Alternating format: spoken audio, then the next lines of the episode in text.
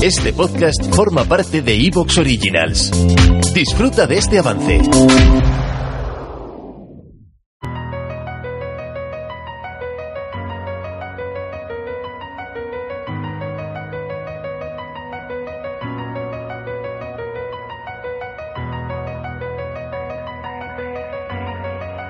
El hecho de que la velocidad de la luz sea finita, es decir, que no sea infinita, es algo muy útil cuando pensamos en estudiar el universo y la historia del universo, porque lo que quiere decir es que si podemos mirar lo suficientemente lejos en el espacio, podemos mirar lo suficientemente lejos en el tiempo. Cuanto más lejos miremos en el espacio, más nos estamos remontando en el tiempo.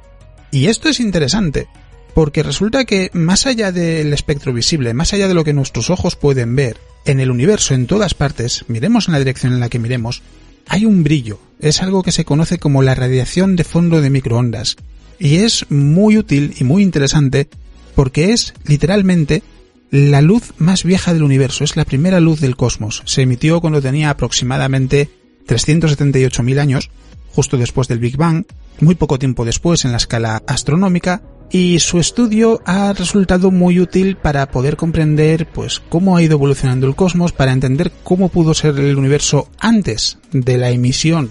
de esa radiación de fondo de microondas. Y es algo que se ha utilizado incluso para plantear cosas como si podría haber otros universos, de hecho se ha utilizado la radiación de fondo de microondas para insinuar que quizás encontremos en el mapa de la radiación de fondo de microondas las pistas que indiquen que a lo mejor nuestro universo vino de un universo anterior. Es una hipótesis exótica, es decir, habría que demostrar que realmente esto tiene una base lo suficientemente robusta como para pensar que podría ser el camino correcto,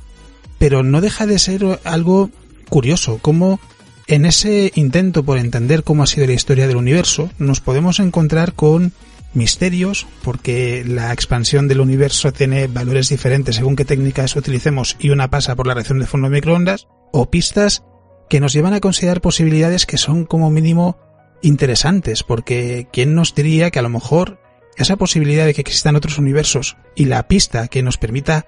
demostrarlo sin ningún tipo de duda se encuentra ahí, a simple vista, entre comillas, en cuanto a que solo necesitamos un instrumento, esperando para que nos demos cuenta de que nuestro universo no es el único. Seguramente no sea el caso, pero el simple hecho de poder jugar con esa idea no deja de ser algo que lo hace como mínimo llamativo. Y además la radiación de fondo de microondas tiene también una región llamada la Gran Mancha Fría, que resulta que es también algo interesante porque su presencia da pie a diferentes posibilidades. Así que en este programa lo que vamos a hacer es volver a la astrofísica después de los últimos programas donde hemos estado repasando un poco más la actualidad en Astrobitácora y vamos a hablar de la radiación de fondo de microondas. Soy Alex Beiro, divulgador científico, y esto es Astrobitácora.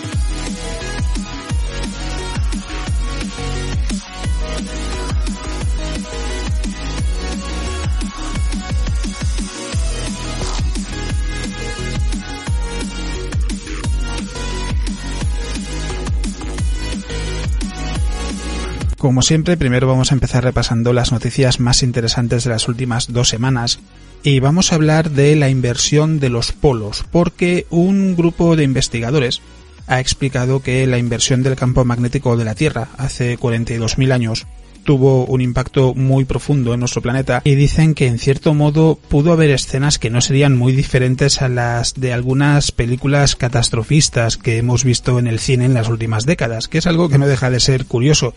en cualquier caso, hay que recordar que el campo magnético de la Tierra es algo dinámico. A lo largo de la historia, la inversión de los polos ha sucedido en numerosas ocasiones. El campo magnético está en cambio constante. Y cuando tiene lugar una de esas inversiones, el polo norte y sur magnéticos intercambian posiciones y generalmente lo que se dice y se plantea es que para la vida en sí no debe tener un impacto demasiado malo pero que para la sociedad actual, para el ser humano actual, con la tecnología que tenemos, sí que podría tener un impacto serio porque la inversión del campo magnético podría afectar a nuestra tecnología seriamente, por ejemplo a nuestras redes de comunicación. Y lo que dice este nuevo estudio es que puede que en realidad no sea una simple incomodidad tecnológica, porque por primera vez un grupo de investigadores ha encontrado indicios de que la inversión del campo magnético podría tener también un impacto ecológico bastante serio. En su estudio lo que han hecho ha sido relacionar una inversión de los polos magnéticos sucedido hace 42.000 años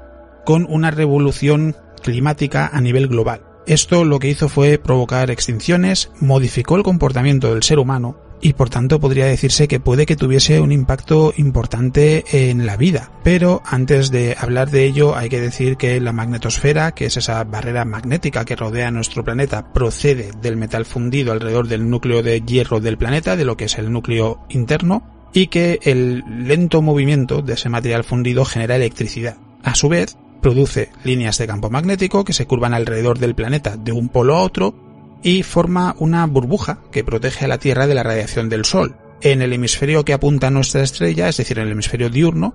el bombardeo constante del viento solar aplasta o achata, si queremos decirlo así, el campo magnético y lo que provoca es que tenga como máximo un tamaño de unas 10 veces el radio de la Tierra en dirección hacia el Sol y en el lado opuesto, sin embargo, se expande mucho, forma una magnetocola y se extiende más allá de la Luna. El polo norte y sur magnéticos lo que indican son los puntos donde convergen esas líneas magnéticas y son el centro de atención en todo esto porque los polos magnéticos no están fijos y cada 200.000 o 300.000 años se debilita el campo magnético hasta el punto de que la polaridad se invierte hasta poder permitir esa inversión. El proceso no es rápido,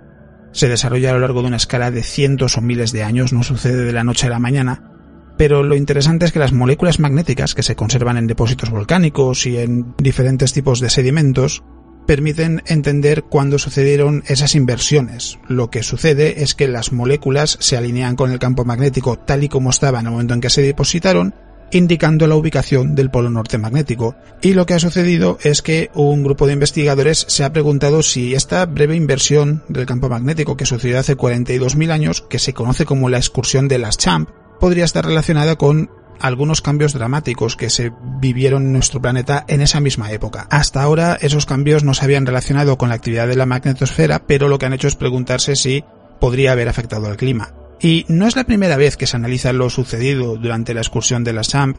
ya ha habido otros estudios en los que se han analizado los núcleos de hielo en Groenlandia, de aquella época, y no había nada que mostrase señales de cambio climático de ningún tipo lo que han hecho los investigadores ha sido centrarse en otra buena fuente de datos climáticos, que son los árboles de Kauri, que se encuentran en el norte de Nueva Zelanda, están observados allí. ¿Te está gustando lo que escuchas? Este podcast forma parte de Evox Originals y puedes escucharlo completo y gratis desde la aplicación de Evox. Instálala desde tu store y suscríbete a él para no perderte ningún episodio.